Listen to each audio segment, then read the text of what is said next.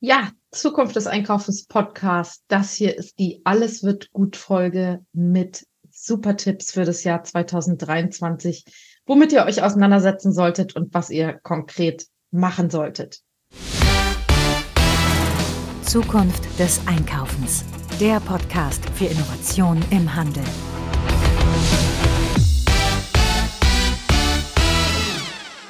Herzlich willkommen zu einer neuen Ausgabe des Zukunft des Einkaufens Podcasts. Mein Name ist Marilyn Repp. Ich beschäftige mich mit Innovation, Trends und Digitalisierung im Handel. Ich bin nebenbei noch stellvertretende Geschäftsführerin beim Mittelstand Digitalzentrum Handel. Das wird geleitet vom Handelsverband und hier unterstützen wir mittelständische Händlerinnen und Händler bei der Digitalisierung. Alles zusammen kostenlos und ja, ich beschäftige mich gerade in den letzten Monaten auch sehr viel mit dem Thema Metaverse, Web3 und Blockchain. Aber heute geht es um einen kleinen Rückblick auf das Jahr 2023, die wirtschaftliche Lage für den Handel und wie gesagt, die Alles wird gut Folge. Ich möchte auch einen positiven Ausblick auf das Jahr 2023 werfen und mal gucken, was wird es denn da für Trends geben für den Handel und was ist da ganz konkret für euch zu tun? Ja, Krieg, Inflation, Energiekrise, Rezessionsangst und Konsumzurückhaltung, all das sind Begriffe, die das Jahr 2022 leider geprägt haben. Und der Handelsverband ähm, ja, rechnet hier wie immer mal die Zahlen vor und hat ähm, ja für die letzten beiden Monate dieses Jahres, also 2022, ein Umsatzplus von 5,4 Prozent ausgerechnet, was aber nach der Preisbereinigung eigentlich ein Minus von 4 Prozent im Vergleich zum Vorjahr ist. Also gar nicht mal so positiv. Der Umsatz im Handel wächst also hauptsächlich über die steigenden Preise. Und für das Gesamtjahr 2022 geht der Handelsverband äh, von einem nominalen Plus von 7,5 Prozent aus, aber wie gesagt, real werden die Erlöse um 0,1 Prozent sinken. Das klingt eigentlich gar nicht so schlecht, finde ich, wenn man sich mal anguckt, was in diesem Jahr so alles los war. Und ich meine, wir kommen ja auch aus ähm, zwei ganz harten Jahren in der Pandemie. Also Krise über Krise. Ich finde das 0,1 Prozent ähm, Minus gar nicht mal so schlecht. Allerdings haben wir natürlich eine total hohe Inflation. Bei über 10,4 Prozent ist das im Moment und das ist der höchste Stand seit dem Jahr 1951. Also wirklich unglaublich. Und ähm, das führt natürlich dazu, dass die Konsumentinnen und Konsumenten da draußen wirklich zurückhaltend sind und den Geldbeutel nicht so gerne aufmachen. Eine gute Nachricht gibt's noch, zumindest für alle Arbeitnehmerinnen und Arbeitnehmer da draußen. Der Arbeitsmarkt ist weiterhin sehr stabil. Die Bundesagentur für Arbeit äh, meldet eine Arbeitslosenquote von 5,3 Prozent. Und ähm, das bedeutet aber eigentlich für den Handel auch erstmal nicht was allzu Gutes, ähm, denn erstmal ist auch keine Entspannung an der Personalfront zu sehen. Und Personalmangel ist ein Thema, das viele Händlerinnen und Händler da draußen wirklich umtreibt und ist auch immer wieder unter den Top Five der äh, Antworten auf die Frage, wo denn der Schuh drückt im Handel. So, das war jetzt erstmal irgendwie ja so ein Überblick über die Zahlen ähm, aus dem Handelsverband direkt für den Handel fürs Jahr 2022. Und wir werden dann in den kommenden Wochen sehen, wie das Weihnachtsgeschäft sich entwickelt. Allerdings gab es ja jetzt zuletzt auch eine Umfrage und ähm, die meisten Händlerinnen und Händler sind mit dem Umsatz am ersten Adventswochenende also nicht wirklich zufrieden. Also mal gucken, wie sich das weiterentwickelt. Vielleicht kaufen die Leute ja noch ein bisschen mehr ein. So, jetzt kommen wir aber zum Jahr 2023 und ich will euch ein paar Entwicklungen und wirklich konkrete Tipps auch an die Hand geben, weil die Planungen für das kommende Jahr beginnen ja jetzt dann langsam. Man macht sich so seine Gedanken, was wollen wir denn nächstes Jahr irgendwie anpacken? Wo wollen wir Schwerpunkte legen? Was wollen wir vielleicht anders machen? Und ähm, da gilt es natürlich, sich mit Trends auseinanderzusetzen. Und ich habe euch da jetzt mal ein paar zusammengefasst. Erster Trend. Setzt euch mit dem Thema Services und Dienstleistungen und auch Reparatur auseinander. Ja, der Handel kommt immer weiter weg vom, von dieser Versorgerrolle, die er mal übernommen hat, und entwickelt sich immer mehr zum Erlebnisbietenden. Ne? Das hat man auch schon mehrfach äh, bei Zukunft des Einkaufens natürlich. Jetzt kommt aber noch hinzu, dass die Regulatorik sich an vielen Ecken und Enden ändert. Ähm, das Recht auf Reparatur wird nämlich irgendwann kommen. Die EU-Kommission ist hier schon dran und es wird dann früher oder später auch irgendwann mal konkrete Umsetzungen und Gesetze in den Ländern geben. Die gibt es teilweise sogar auch schon. Und was passiert da? Die Hersteller und Händler werden immer mehr in die Pflicht genommen, was das Thema Reparatur von Produkten und Waren angeht. In Österreich haben wir hier zum Beispiel schon äh, einen Reparaturbonus von 50 Euro für die Kundinnen und Kunden, wenn sie etwas reparieren lassen. Also da gibt es so einen Zuschuss vom Staat, äh, um das Thema Reparatur eben verstärkt nach vorne zu bringen. In Frankreich gibt es schon einen Reparaturindex für verschiedene Produkte. Also hier kann man zum Beispiel mit, also kann man mit einer Ampel erkennen, ob ein Produkt wie zum Beispiel ein Kühlschrank oder eine Spülmaschine leicht oder eben schwer reparierbar sind. Und wie das jetzt ganz konkret in Deutschland umgesetzt wird, ist an der Stelle jetzt noch unklar. Klar ist aber, und das möchte ich euch hier mitgeben, es kann auch eine Chance für euch sein.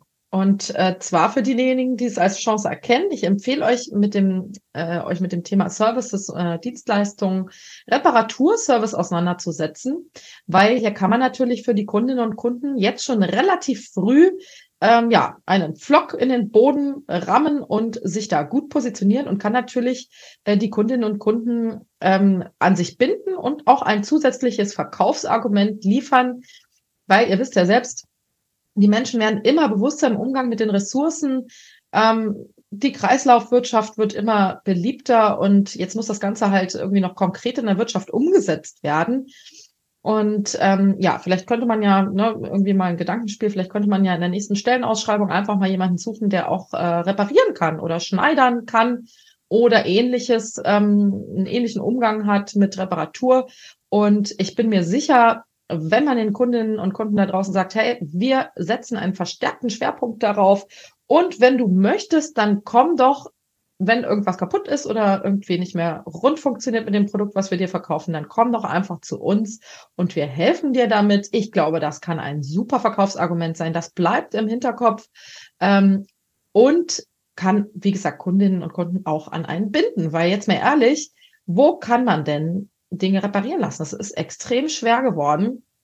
Man kennt es ja irgendwie auch aus dem Privaten, wenn gerade mal irgendwie ein Elektrogerät oder sowas kaputt geht, ähm, keiner weiß, wie es funktioniert und man weiß auch überhaupt nicht, wo man damit hingehen soll. Und vor allen Dingen ist die Reparatur ja oftmals auch teurer als der Neukauf. Davon wollen wir natürlich in Zukunft wegkommen, wenn wir hier irgendwie aus der Klimakrise rauskommen wollen. Ja, zweiter Tipp. Employer Branding und Social Media. Wir fahren es hoch und runter bei Zukunft des Einkaufens. Wer noch nicht dabei ist, der sollte 2023 auf jeden Fall einsteigen. Social Media ist echt ein Muss für alle, die an Endkonsumentinnen und Konsumenten verkaufen wollen, aber auch für die zunehmend die Stellen ausgeschrieben haben und die Leute suchen. Wer jetzt noch nicht an Bord ist, der sollte auf jeden Fall damit anfangen. Wer ist meine Zielgruppe? Wo halten die sich den lieben langen Tag so auf? Ist das vielleicht eher Facebook? Ist es eher TikTok? Ist es eher YouTube oder Snapchat? Sicher ist, gerade die jüngeren Leute, aber auch zunehmend ältere Leute verbringen stundenlang am, nicht nur am Smartphone, sondern eben in den sozialen Netzwerken. Und wir wollen doch die Leute da abholen, wo sie sich aufhalten. Und das ist eben Social Media. Genau, dann ist natürlich erstmal die Frage, ähm, welche Plattform ist die richtige für mich? Hier verlinke ich euch einen Leitfaden vom Mittelstand 4.0 Kompetenzzentrum Handel. Dort ist alles kostenlos. Das ist das Vorgängerprojekt äh, von Mittelstand Digitalzentrum Handel, das ich ja beim äh, Handelsverband leite. Und den Link packe ich euch einfach mal rein, wo die verschiedenen Social Media Plattformen eben aufgedröselt sind, die verschiedenen Zielgruppen und für wen das so interessant sein kann.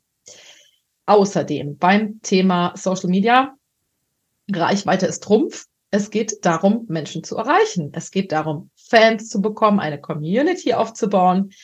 Und wenn niemand eure Beiträge liked, niemand euch folgt oder auch niemand kommentiert, dann müsst ihr was anders machen. dann müsst ihr auf jeden Fall neue Dinge ausprobieren und äh, dafür plädiere ich auch immer, einfach mal ähm, ja innovativ zu sein, neue Sachen zu probieren.